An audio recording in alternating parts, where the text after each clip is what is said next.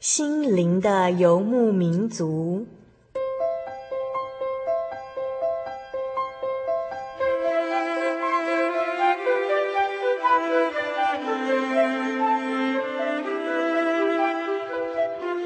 在这个谁都不管谁的后现代社会里，每个人的心灵都是游牧民族。成长的过程就是寻找的过程。每一颗漂泊的心灵，其实都在寻找生命的绿洲。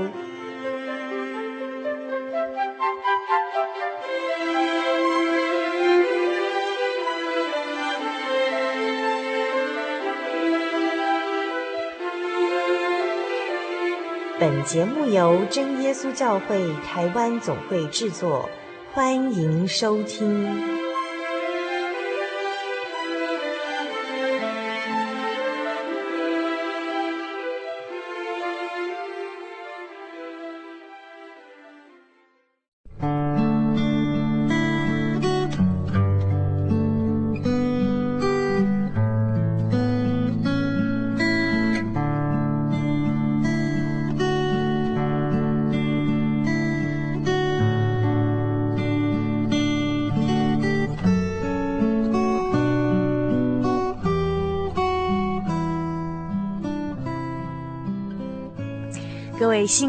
游牧民族朋友，大家平安，我是主凡，很高兴再度与您在空中相会喽。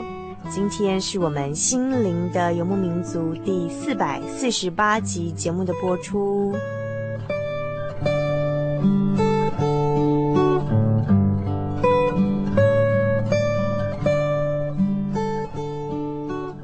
在今天节目的一开始。主凡一样，要先来回复几位心灵游牧民族朋友的来信哦。首先呢，是透过台中大千广播电台新加入我们的游牧民族朋友婕妤。婕妤收听到我们的节目之后呢，想要领取我们的圣经函授课程，我们非常欢迎婕妤加入我们心灵游牧民族在空中的团契时刻。那婕妤的名字也好美丽哦，希望婕妤以后能多多的来收听我们节目哦。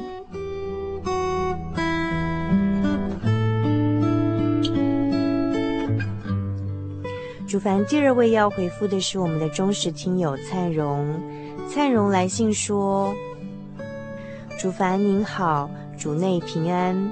刚经历丧父之痛的我，每天借着读经祷告。将我忧虑悲痛的事完全交托在主的手中，也祈求主能安慰我家人悲伤的心，让我妈和弟妹身体健健康康，赦免他们一切的罪，感动他们能早日信靠主，过圣洁的生活。也请您能如此替我代祷，谢谢。有时我的心会因为别人的言谈行为而有所浮动，一定是我的信心不够，无法抵挡试炼，所以也请代我祷告，求主加添我的信心力量，让我能抵挡一切的诱惑。谢谢您，愿主永远与您同在，敬祝主恩满意，罪人灿荣敬笔。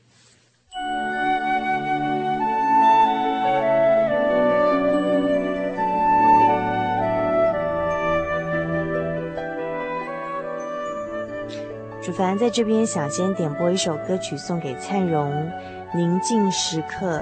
不论在忧愁的时候，还是哀伤绝望的时候，让自己在宁静的时刻与主亲近，不要忘记在耶稣的慈怀里，他必使你重新得力。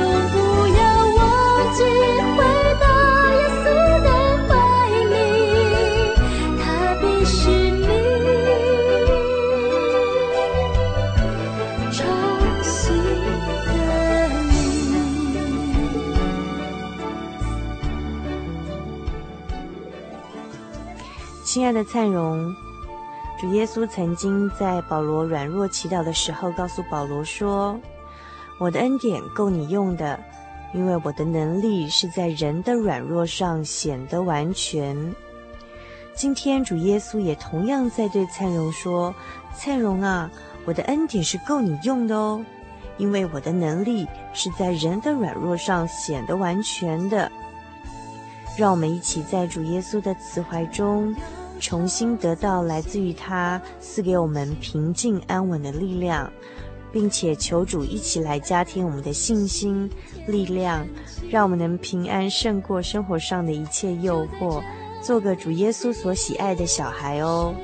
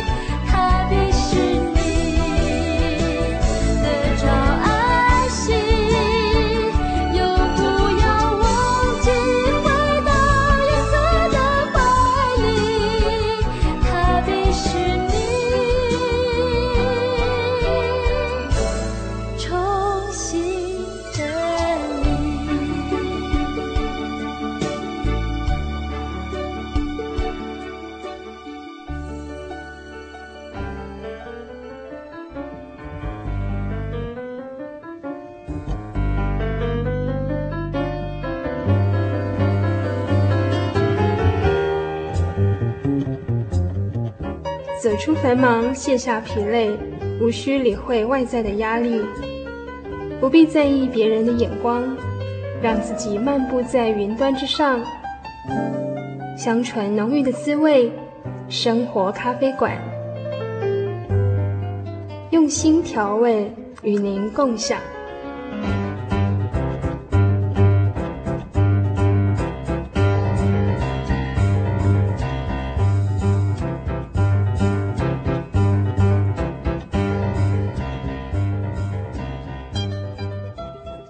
位心灵的游牧民族，在空中朋友，大家好，我是主凡。我们现在进行的是生活咖啡馆的单元。那今天在生活咖啡馆的单元呢，我们一样非常的荣幸的，呃，再度邀请到啊、Daniel 朱仲辉到我们节目当中，跟我们听众朋友分享一些更有趣的话题。我们先请 Daniel 跟听众朋友打声招呼。主凡好，以及各位听众朋友们，大家好，很高兴又和你们在空中见面了。嗯哼，呃，那 Daniel 之前来到我们节目当中，我们带来的一些主题。呃很多听众朋友都觉得非常喜欢，也觉得蛮符合呃现在的时下许多人的一些需要哈。像啊、我记得之前有一次到我们节目当中来，是给我们介绍忧郁症，然后跟我们分享就是忧郁症的一些个案有成功的例子这样子。那再来是呃还有就是跟我们分享婚姻中的距离，那啊、呃、也是让许多人都感到非常的有兴趣。那不晓得 Daniel 今天想到我们节目当中来，再继续跟我们分享什么样的主题呢？嗯，我想在今天的节目中呢，我比较想谈一谈，就是有关于教育、亲子教育。那加上我自己背景从这个西方国家回来打居住一阵子之后，我观察到说，哎，这两地的不同，所以我蛮想谈一谈这方面的话题。嗯、所以今天再简单基本介绍一下 Daniel，但我们忠实听众朋友对 Daniel 都感到不陌生喽。那呃，Daniel 是到了十八岁才到加拿大去，对不对？是十八岁吗？之后一点，之后一点，年纪不能讲出来。呃，是等于是 Daniel 是在呃台湾生长到成年之后，才移民到加拿大去，然后曾经在加拿大担任了呃十年的心理治疗师，是在当地的呃卫生局。呃，协助做这样方面的工作，那也曾经在校园里头从事生命教育的工作哦。那在台湾跟加拿大走过一回，再从加拿大回来。那今天 Daniel 要跟我们谈的是他所观察到的这个东西方教育文化上的一种差异。那呃，想请问 Daniel，如果说以您的立场，你就是说到加拿大，呃，印象最深刻就是在教育方面的一些想法、观念或文化，跟台湾最大差别的不同。在哪一方面呢？呃，我想说，我们呃中国人吧，华人，呃，我们到了国外去之后，其实我们背负着一种，还是有很多传统上面的一些呃压力也好，还有一些呃期待也好，那我们都会呃做父母的多多少少会把这样的压力跟期待投射在我们下一代孩子的身上，uh. 这个是我最普遍可以看到的一件事情。Uh, 你指的是东方的父母，还是东西方都会有？呃，东方的父母对这一这样的一个普遍来说，哈，经过我们的统计。普遍来说，就是会比较有投射上面的作用，嗯、就是把自己。呃，尚未完成的东西，或是一个心愿，嗯、或是说，呃，父母亲因为移民，呃，是为了孩子教育的问题，嗯、把这样的一个压力的情节呢，呃，放在孩子的身上，嗯、然后这个是我们看到比较多的问题的产生跟冲突点。另外一个就是比较于西方他们所谓的一种教育或是一个亲子的关系，他们是采取一种是呃开放式的，是一种平等式的。那这样的一个差别呢，是我们在呃刚刚。去到一个西方国家，最明显可以看到的不同。嗯，呃，我想问一下 Daniel，你刚刚说的平等式是什么意思？呃，西方的父母跟子女的地位是平等吗？是这个意思吗？我想说在，在呃，我举加拿大就好了哈。加拿大它这个对孩子的这样一个权利跟义务的一个观念是这样。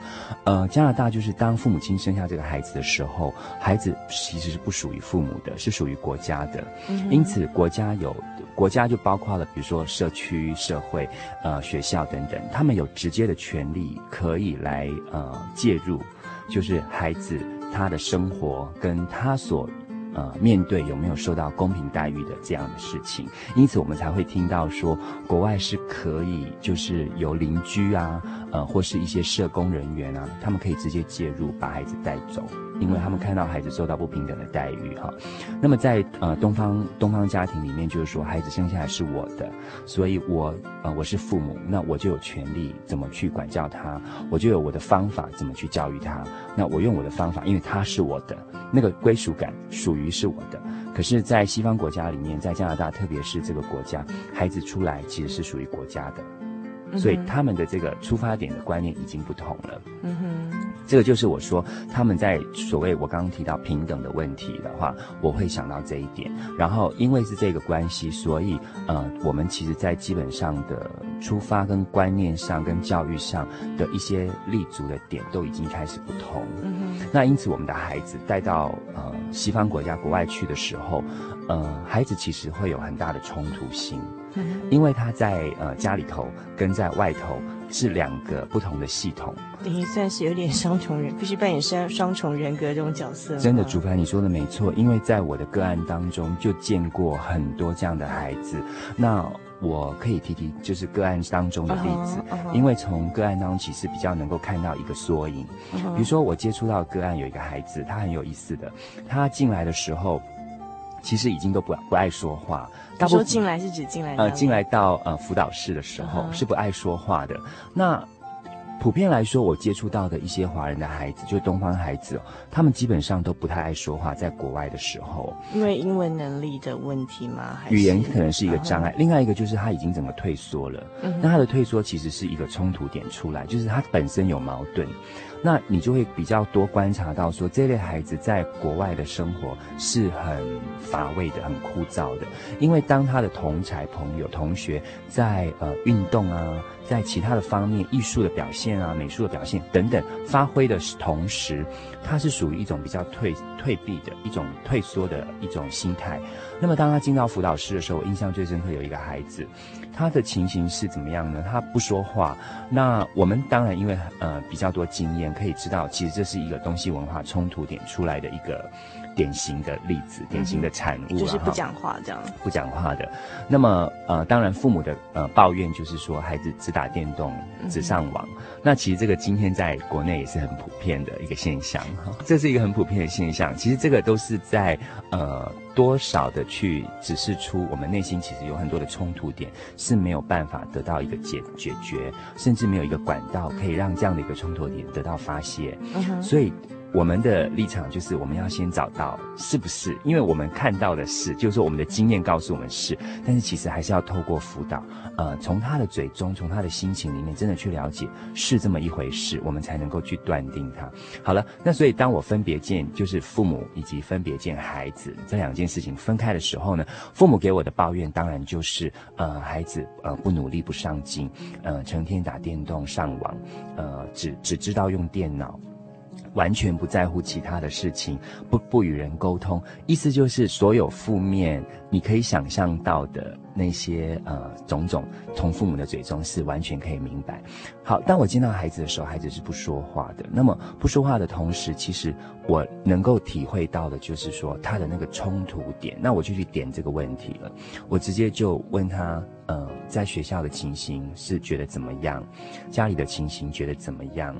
呃，然后在这两件事情当中，你觉得有什么不同？好，那相同的地方是什么？不同的地方是什么？其实反而可以从孩子的嘴中告诉我们。那孩子给我一句很有趣的话，就是当取得信任之后，他告诉我说：“我觉得我快要发疯了。”嗯哼。好，那我就说：“嗯，怎么会这样子提到发疯的事情呢？”他说：“因为他不知道要听什么，不知道要听谁的，他不知道要去遵循哪一个系统。”嗯哼。一个系统就是我刚刚提到的，他回到家中的时候，他是一无是处的。嗯。另外一个系统是，当他踏入到学校的时候，老师是赞美他的，嗯哼，所以他会搞不清楚，在一个成长中的孩子，特别是十二岁以后，十三、十四，最呃，就是整个全身生理上荷尔蒙开始分泌最明显的这一段，比如说针对男孩子来说，他会找不到一个立足点，就是我到底是谁。就是我到底是好还是不好？因为孩子其实，在成长过程当中是需要被人家肯定的。嗯。那在被肯定的过程当中，如果是不足的、不足的肯定，它会造成很大的挫折感。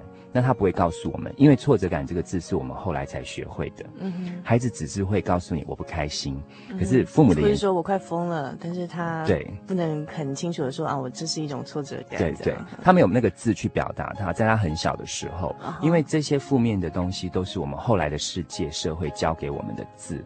嗯、那对孩子本身来说，他一开始其实是快乐的，那他所有的不快乐是从呃父母的眼中、父母的表现、家庭的冲突那些。等等引出来的东西，所以他他们基本上在学校是快乐的吗？他基本上在学校，其实他会怀疑自己，我真的有这么好吗？哦，所以所以在西方教育下，他们很习惯，就是对师长都会很习惯会赞美小孩，即便这个小孩实在没什么优点，也会 找到地方去赞美。我告诉你，主凡，你讲的完全没有错。他们从幼稚园开始进到学校的时候，老师只有一个字，就是 good，就是一直的告诉他们说你是好的。不论你做什么，他们做坏事、做错事也会说他会，他会问他，你为什么这样做？你出发点是什么？因为他们总是相信说，孩子出来的东西其实都是基于好奇心，在很小的时候。嗯、那可是，在父母的眼中，他就会把它断定说这样是坏的。就是在比较传统东方的思想的父母比较会去定义什么是好跟坏。对，比如说哈，比如说举一个很简单的例子，我先把那个 case 放到一边去。比如说一个小孩子他站到椅子上去，站到桌子上去的时候，东方的父母的反应立刻就是这样是不乖的，不乖的。嗯哼。那其实他他不一定是不乖，他可能是在探索或是好奇，他去碰这个东西。那我们就会说你要听话。那他其实也没有不听话哦，他就说你要听话，因为我叫你下来。那我们没有解释给他为什么，就是这后面带来的危险性或是什么，我们可能直觉就立刻告诉他这样子不乖，这样子不对。嗯哼。那他所以他不明白，他不明白。那可能下一分钟的时候，父母亲可能正在忙或者心情比较好的时候，他可能又站上去了。嗯。那父母亲就忘记去叮咛他。所以他就会想到说，这件事情到底是可以做还是不可以做？有时候可以做，有时候不可以做。原来是要看妈妈的心情，哦、要看爸爸的脸色。哦、所以，呃，东方的孩子比较善于去观察，就是人人的那个心情的变化。哦，真的吗？比较会真的去观察，是就会知道说，哎，这件这个眼神对我来说可能是一个不屑的眼神，这个眼神对我来说可能是一个呃不被允许的眼神，种种的哈，这是一种。那我刚刚就说，反过来，我们看到西方的教育是一个孩子站到桌子上，是站在椅子上的时候，呃，师长会先问他说：“ 你你在你为什么这样做？”嗯哼，啊，你为什么这样做？那他可能是要要跳东西，然后去，呃，师长或是家长会引导他说，要跳的话是在这一块地方。嗯哼，所以他们只去解决那个事情。嗯哼，他们只解决那个事情。那东方父母会去解决那个情绪。嗯哼，会去解决那个感觉，就是我不要你这样子做。嗯哼。你给我下来！对对对，哎，这是典型的东方父母 会讲的。你给我怎样的？给我下来哈，因为是我不准你这样子走哈。那孩子会搞不清楚为什么不准，因为他可能真的在探索，就是说他站上去的时候，他会忽然间觉得，哎。我碰过一个小孩子，就是他站上去是因为他想说，我看看我有没有跟我爸爸妈妈一样高。哦，他就是很单纯的，很单纯的小孩，很单纯，就是好奇好玩。对，他很单纯，他就想说，有一天如果我变这么高的时候会怎么样？因为小孩子他其实看父母是一座山，因为他从很低的地方看高的地方，成人很高大的时候，他其实会有一种恐惧感。那他会一直探索说，为什么我都这么小？他不明白，那他就会想说往高处走。这是人上进的地方，他会想站到那个桌子上去说：“如果我这么高的时候，我不知道看我父母会是什么样。”可是他表达不出这样的句子，他只是想这样做。可是在这个做的同时，那东方的父母会告诉他：“你给我下来。”那西方的父母会问他说：“你为什么站在这里？”那他会想说：“哦，我想要这么高。”那可能父母。因为这个动作，因为这件事情，父母就亲亲他说：“嗯、你会有一天长这么高的，可是在这边很危险。嗯、你要高，我们可以去那边站。哈、嗯，他会引导他去另外。那他的西方的父母也是这样吗？跟师长一样，都是这样子的。对，他他就是普遍来说啦。嗯、我当然不要说一些特别极端的东西。嗯、以普遍来说，他们的父母跟师长会把。会去接受一个孩子的情感，把那个情感接受住之后，然后引导他把这个情感引去一个安全的地方。嗯哼，这是很不同的一个文化上的差异。嗯、那东方的父母呢，就比较没有办法去引导这样的情感，他会用一种是一种传统式命令式的，就是因为我不要，所以你不可以。嗯，没有没有第二句话，没有理由的，没有什么你现在高兴还是不高兴的。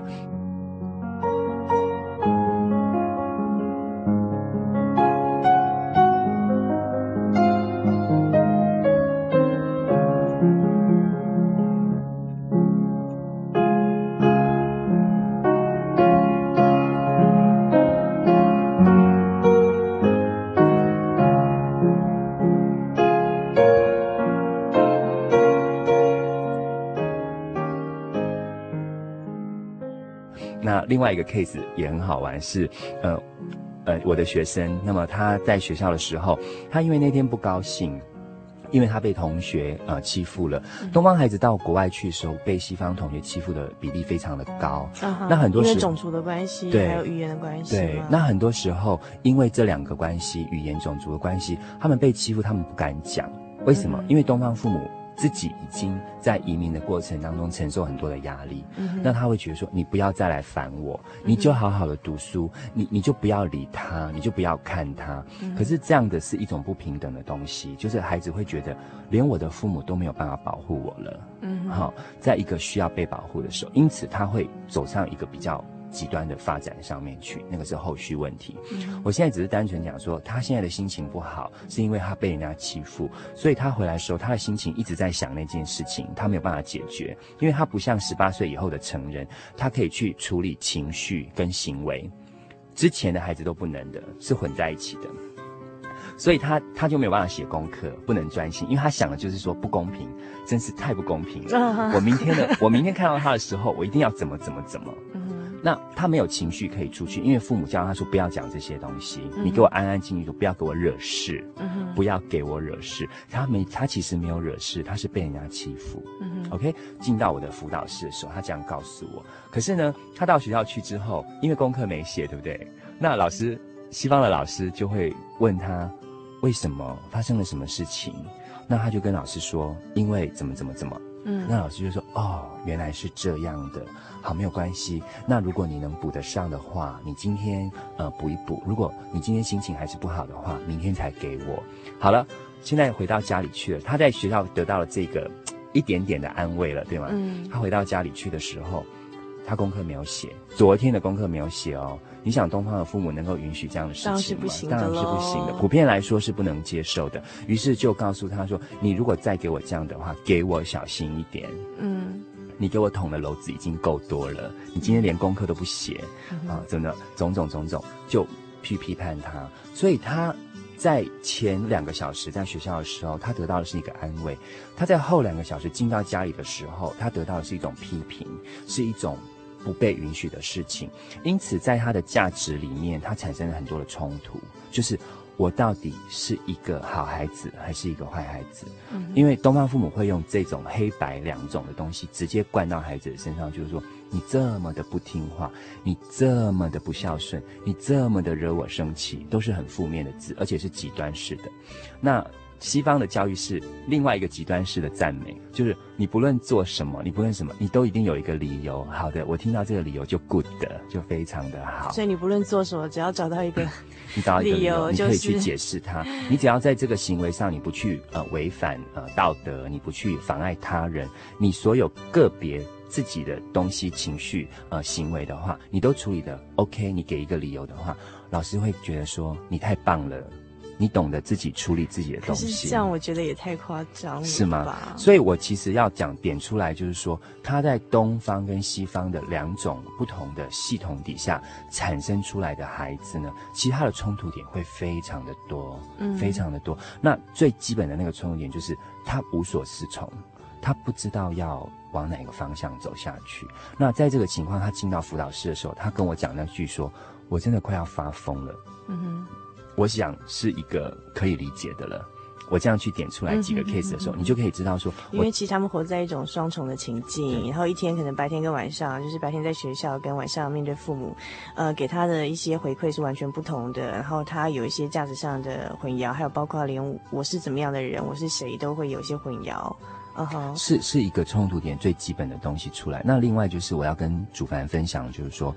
呃，其实你你知道，家对一个人来说，其实它真的具有某一种程度情感上的意义。嗯，就是说，一个孩子他出生在这个家庭里面，父母亲、兄弟姐妹，他其实给他最基本一开始的一种温暖跟饱足的东西，是从家开始的。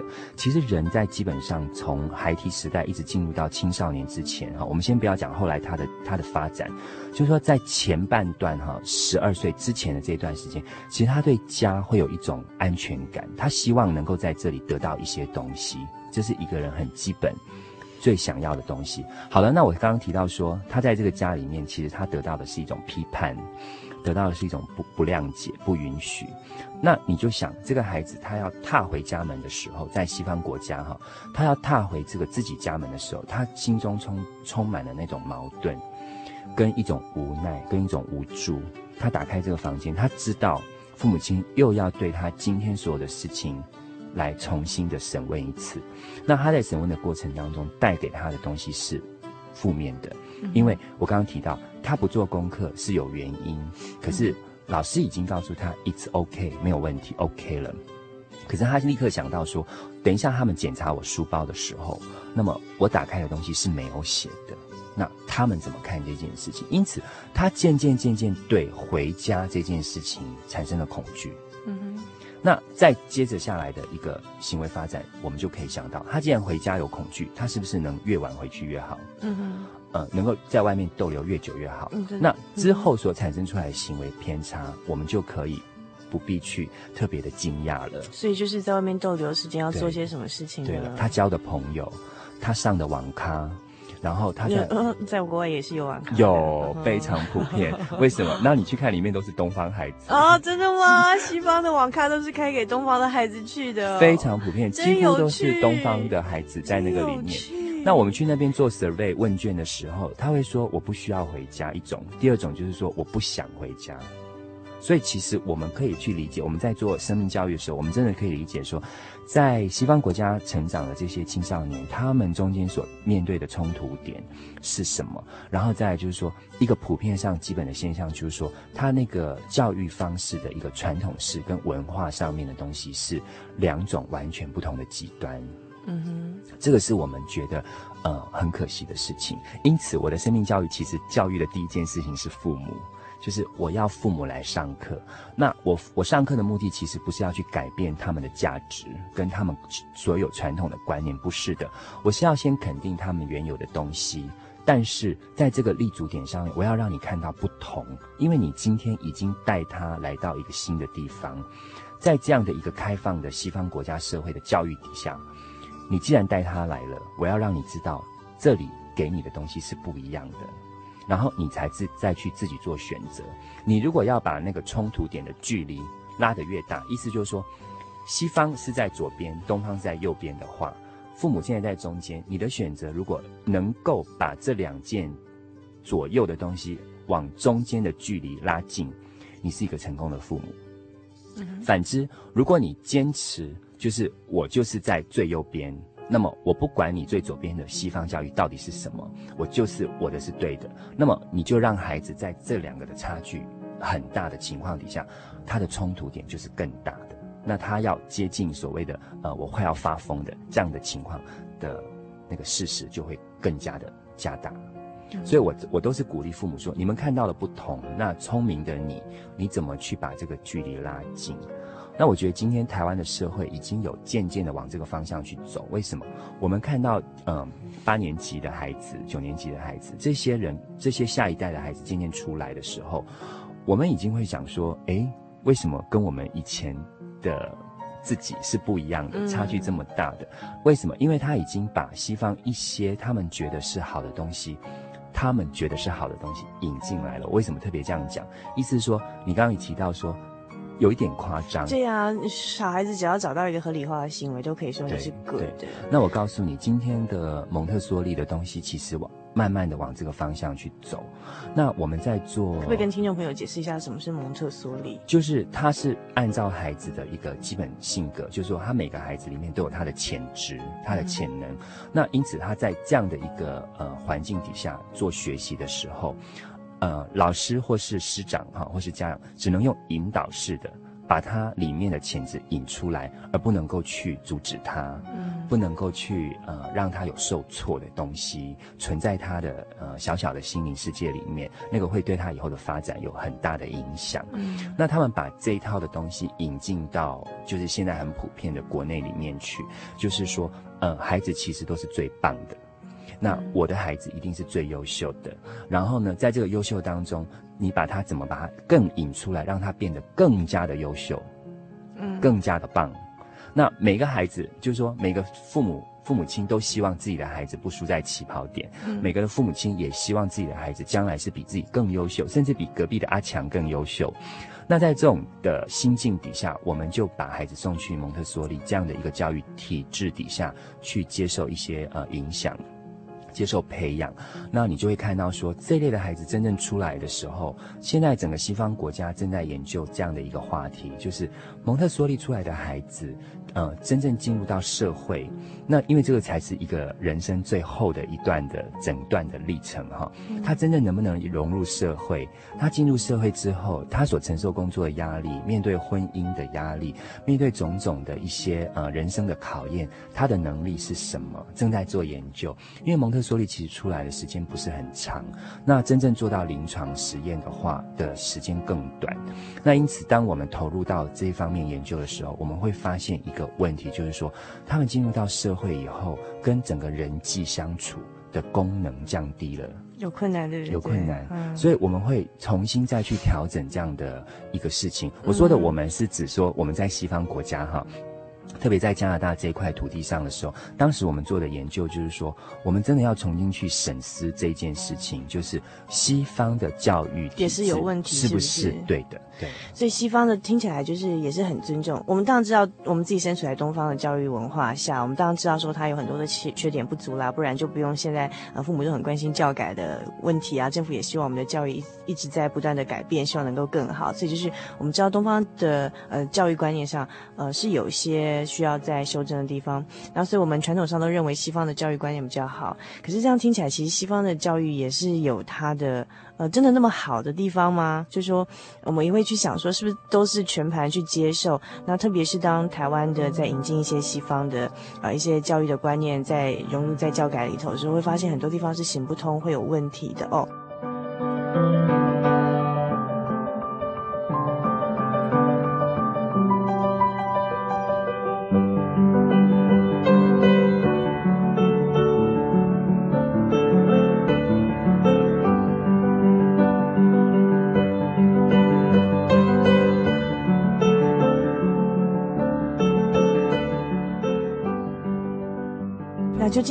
呃，以以 Daniel 你在看西方的教育，你觉得他的问题在哪里呢？像刚才你已经提到一点了，就是说西方就是说，好像师长非常的尊重每个小朋友的个体，当然这样的尊重是很好，因为大家都希望被尊重。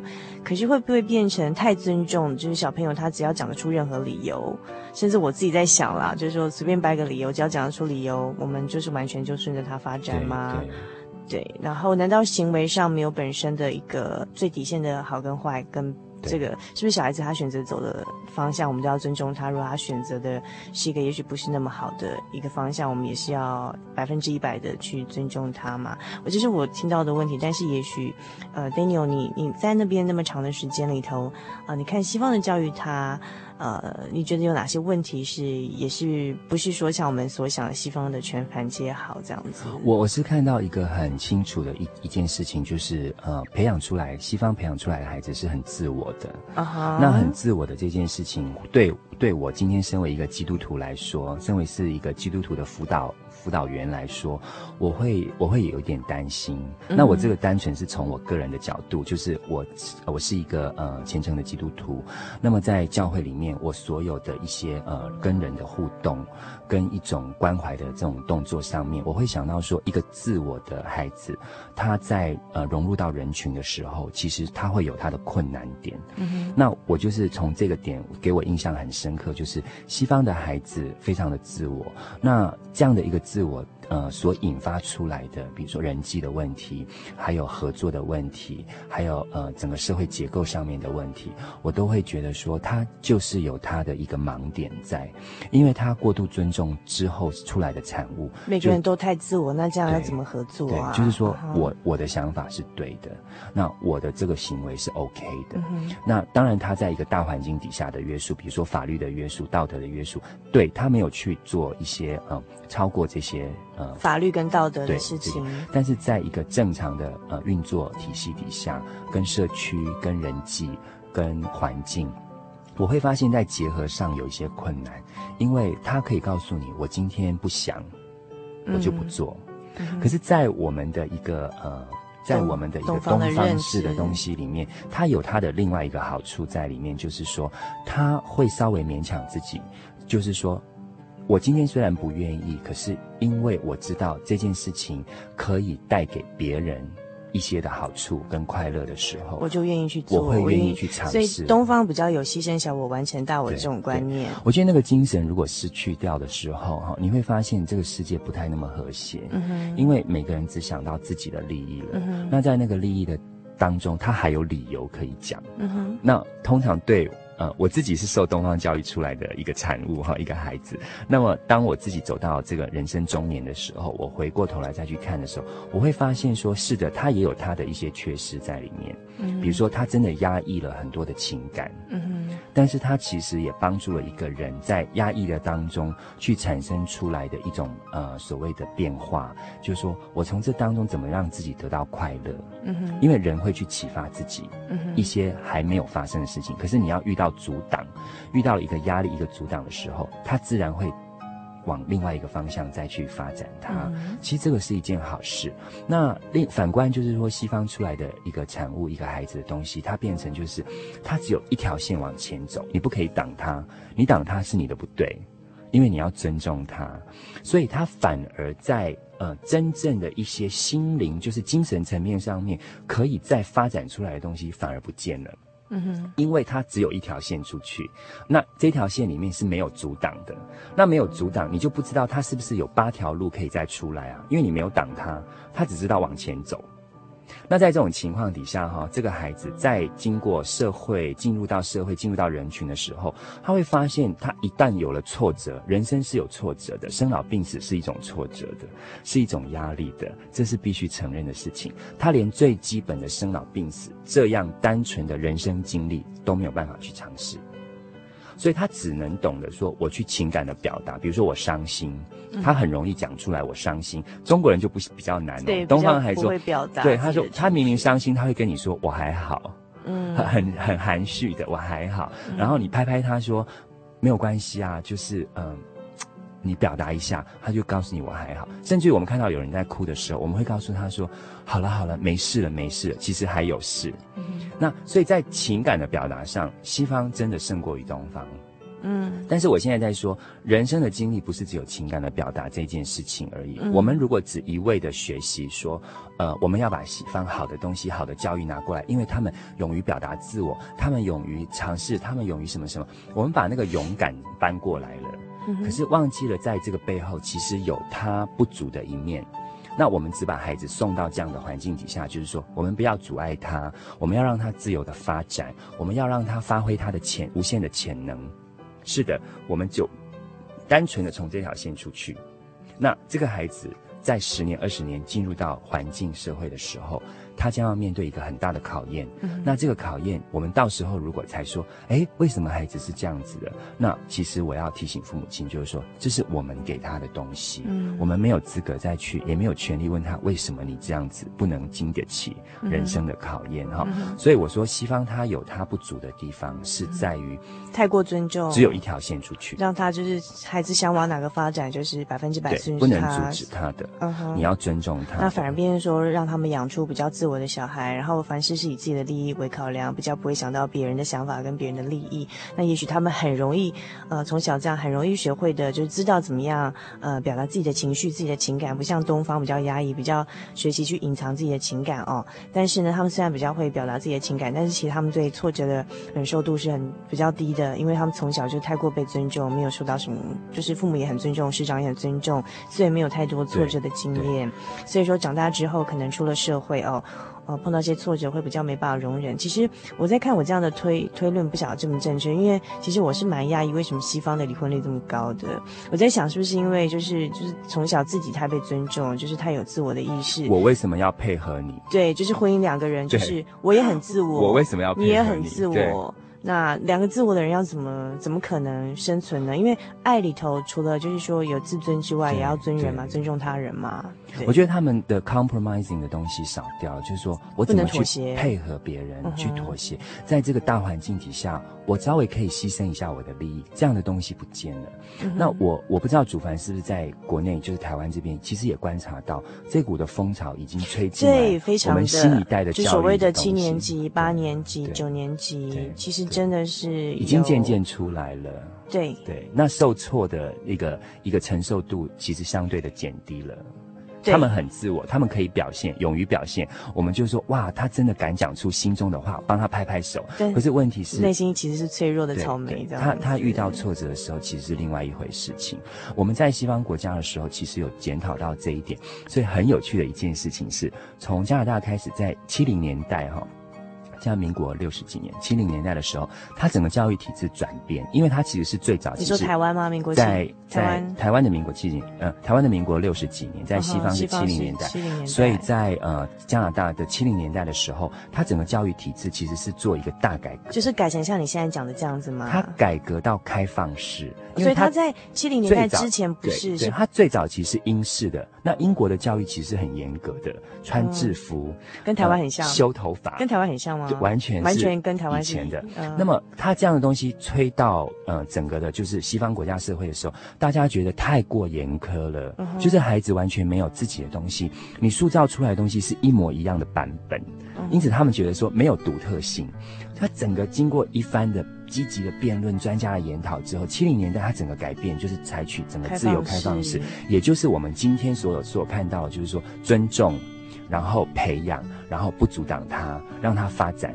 整个自由东西出来，结果也发现，就像二三十年过去，发现也是有它的问题。然后台湾现在正在走走这一套。对了，九零年代之后的的西方社会，其实已经回归到传统，就发现说他们发现有问题，因为二十年之后孩子长大了，进到社会之后，发现哎不是这么一回事情，他们重新做研究，所以他们现在开始渐渐的又回到所谓的传统严格式的教育方式，他要学生穿制服。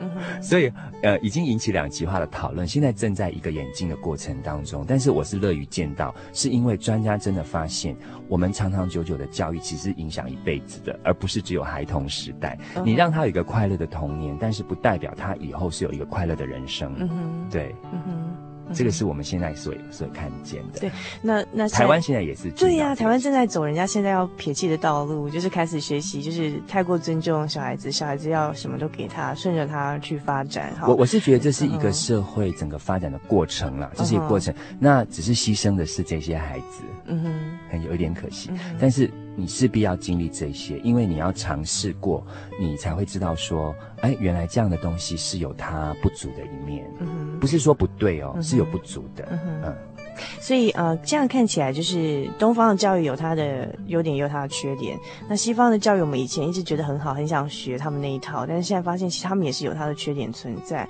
那究竟呃，真正好的教育的方式，到底在哪里呢？就是说，怎么样才是一个最良好的一种教育小孩子的方式呢？我想，嗯，就是我们如果我们收音机前面有东方的父母 跟小孩，跟就是被教养的小孩，都可以一起来想想这个问题哦。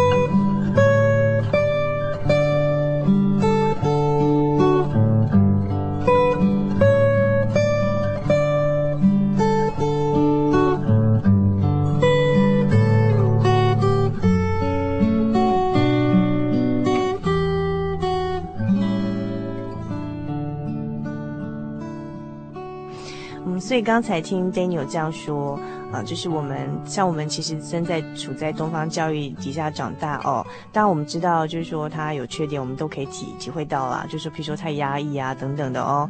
那嗯、呃，但是刚才听 Daniel 这样讲，其实东方的教育也有它的好处，就是说他培养出来是比较兼具群性，就是就是儿童长大之后会比较兼具。群性，然后是呃比较有这个挫折的容忍力的这样，但是呃我们以前都觉得说西方的教育是很好的，我们想要去学习，甚至要引进就是我们这个东方的教育体系之内的。但是呢，刚听 Daniel 介绍，我们发现说，诶，他其实也是呃，经过二十年之后的这种开放式教养下长大的孩童，会发现也有他的问题，比如说呃，太过自我，然后呃，不知道怎么样去呃，就是对挫折的。容忍度会变低，因为从小大家都尊重他嘛，哈，然后就是比较没有牺牲的观念，或是体谅别人的这种观念，所以呃，也许间接会跟他们离婚率很高会有点关系，因为我为什么要配合你哦？所以西方教育也是有它的问题的，你究竟？诶，东方教育也有它的缺点，西方教育也有它的缺点。那究竟哪一套教育的思想是最好、最符合呃我们教养小孩子的方式呢？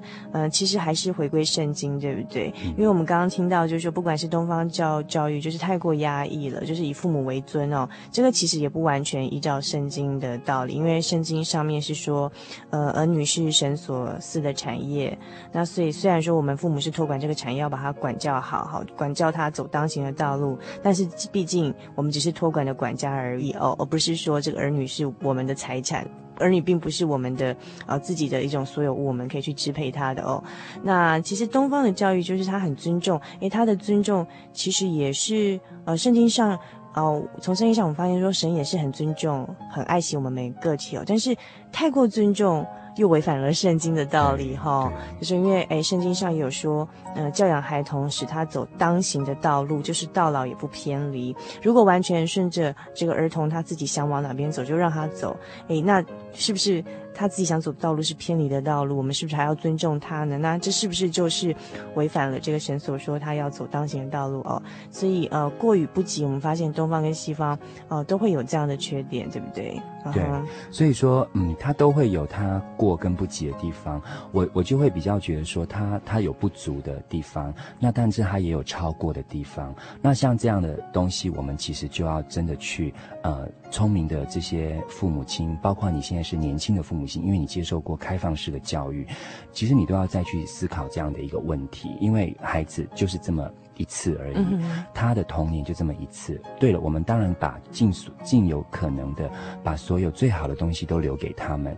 那可是他以后是要自己去走人生的道路，因为我们能够陪伴他的日子并不是很多，并不是他占了他全部的一生。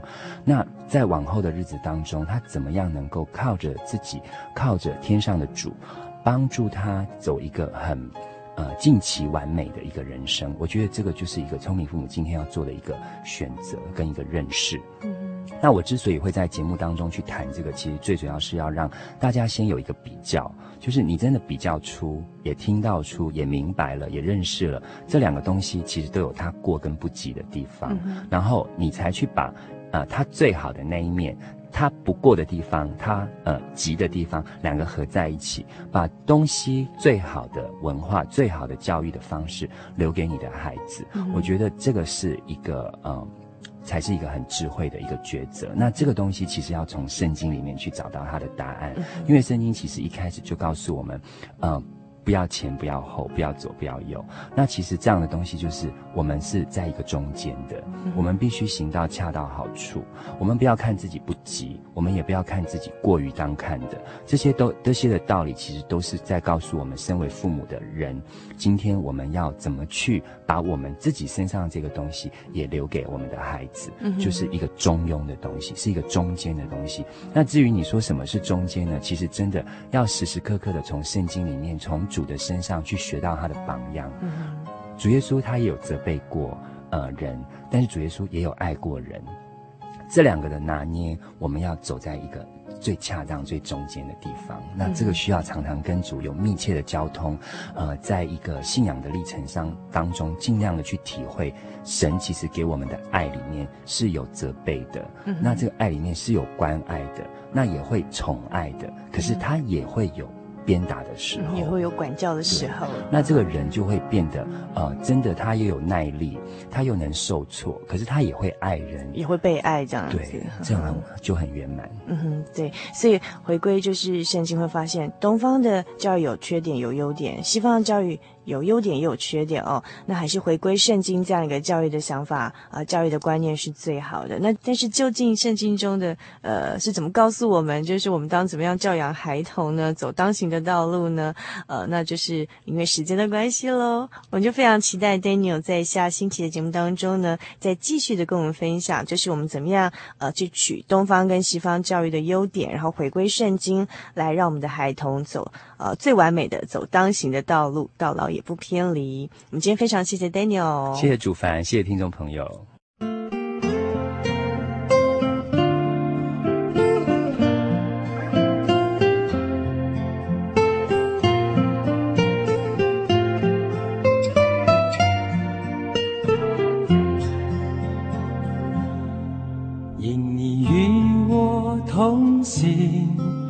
就不会孤寂，欢笑是你同喜，忧伤是你共情，因你是我力量，我就不会绝望。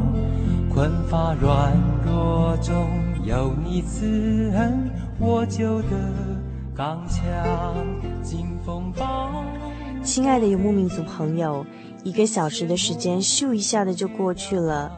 美好的时光总是过得特别的快。如果您还喜欢今天的节目内容，来信给主凡和我们其他的听友一起来分享您的心情。也欢迎您来信索取今天的节目卡带，将短暂的节目时光换成更长久的贴心收藏，或者参加我们的圣经函授课程。来信请寄到台中邮政六十六至二十一号信箱，传真号码零四二二四三六九六八，注明“心灵的游牧民族”节目收哦。您也可以 email 到 h o s t 小老鼠 j o y 点 o r g 点 t w 跟我们联络，或者上喜信网络家庭参加网络的圣经函授课程，网址是 j o y 点 o r g 点 t w。最后，主办要和您共勉的圣经经节是《箴言》第二十二章第六节：教养孩童，使他走当行的道，就是到老，他也不偏离。祝您今晚有个好梦，我们下个星期再见喽。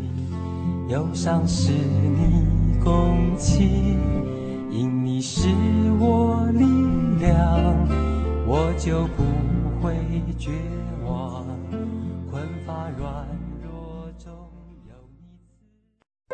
我对圣经的道理好有兴趣哦，可是又不知道怎么入门哎。你可以参加圣经函授课程啊！真的啊？那怎么报名？只要写下姓名、电话、地址，寄到台中邮政六十六支二十一号信箱，很快的，你就会收到第一课的课程了。赶快去寄吧。嗯。圣经函授课程能循序渐进地引导您更了解耶稣基督的福音。得到生命的滋润和来自信仰的力量。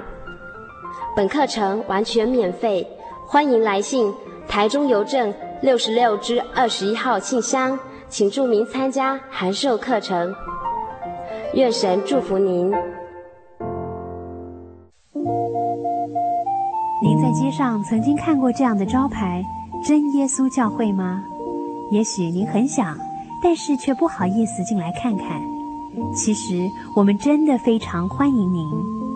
下次当您在路过真耶稣教会时，欢迎您进来与我们同享神的恩典。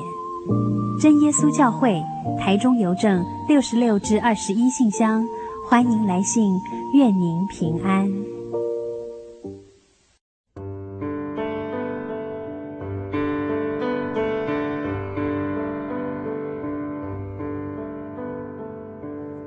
有什么地方能让你疲惫的心灵得到休息？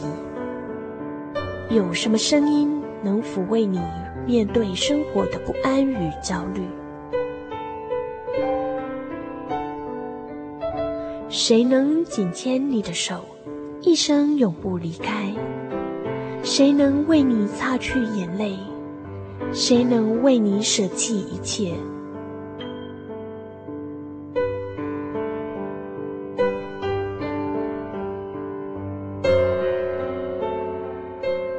耶稣基督正等着您，等候您回到他的身旁，再次与他相认。